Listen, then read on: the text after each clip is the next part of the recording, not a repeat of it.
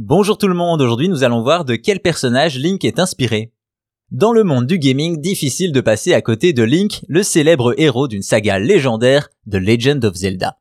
Une véritable icône du gaming qui s'inspire d'un autre personnage très célèbre, lui aussi tout de vert vêtu. Nous sommes en 1986 quand les joueurs découvrent la série Zelda sur NES et cela va très vite se transformer en un succès et une longue histoire d'amour entre les fans et la série. C'est également là que l'on rencontre pour la première fois Link, alors à la genèse de sa grande histoire. Link semble être un humain aux oreilles pointues, habillé de vert de la tête aux pieds, sans oublier son chapeau pointu iconique.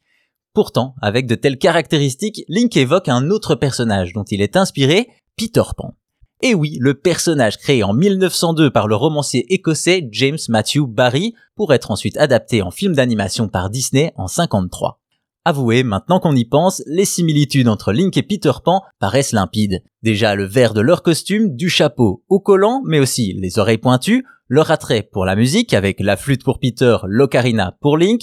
À cela, on pourrait ajouter les fées clochettes et Navi, leur capacité à vaincre la gravité et même des combats avec leur ombre, symbolisés par Dark Link dans certains épisodes. Aussi, malgré ces similitudes, on pourrait croire à des coïncidences et pourtant cela a été confirmé par Shigeru Miyamoto lui-même, le père de Mario et de Zelda. Et donc, le créateur japonais a déjà eu l'occasion de s'exprimer sur le sujet, notamment en 2012 dans des propos recueillis par Gamecult. Voici ses paroles. Il fallait créer un héros que l'on arrive à distinguer de ses armes malgré sa petite taille.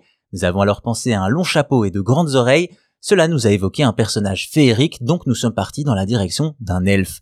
À l'époque, qui disait oreille pointue disait aussi Peter Pan, et comme j'aime beaucoup Disney, nous avons commencé à nous en inspirer. À partir de là, je me suis dit que le verre de Peter Pan lui seyait parfaitement. Voilà donc comment l'amour de Miyamoto pour Disney a tracé la direction artistique de Link.